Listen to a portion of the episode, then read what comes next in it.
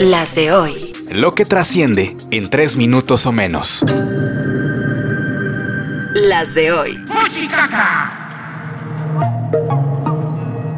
Hoy es lunes 12 de junio, soy Joaquín Martínez y estas son...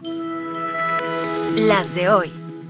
¿Te acuerdas que la semana pasada platicamos del video donde se ve a soldados matar a presuntos narcos luego de ser sometidos y sin presentar resistencia? Bueno, pues ya hubo consecuencias. La Sedena informa que 16 de los suyos fueron detenidos y enviados a prisión al campo militar. Por ahora los elementos se enfrentan cargos por conductas contrarias a la disciplina militar, pero aún está pendiente la indagatoria que haga la fiscalía. Las de hoy. Soplan vientos de cambio en Morena. En próximas horas se irán haciendo efectivas las renuncias de todos aquellos que aspiren a ser presidente o presidenta de México por ese partido que ayer fijó las reglas de su proceso interno. No hay sorpresas, básicamente será un concurso de popularidad y por la vía de las encuestas en septiembre se sabrá el nombre de quien buscará suceder al presi AMLO el próximo año. Las de hoy. Inevitable.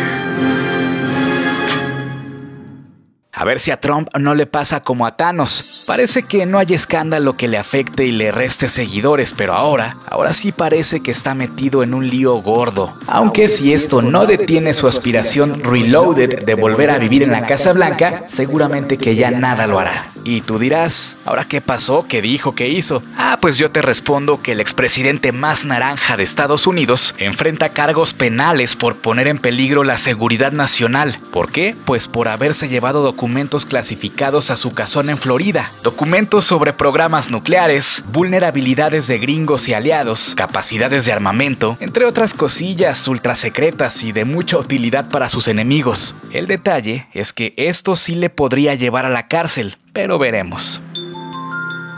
Las de hoy. Adiós, vaquero. Adiós Brian Cranston. Siempre te recordaremos por tu actuación inmortal en comedias como Malcolm el del medio y dramas como Breaking Bad. El actor anuncia que al cumplir 70, es decir, en tres años, se retira del negocio para disfrutar de la vida con su familia. En primera, no estoy aquí para arreglar la complicada relación que tienen con la mujer que amo. No me corresponde y sé que sería inútil ponerle un precio a los traumas psicológicos que le han causado a Lois a través de los años.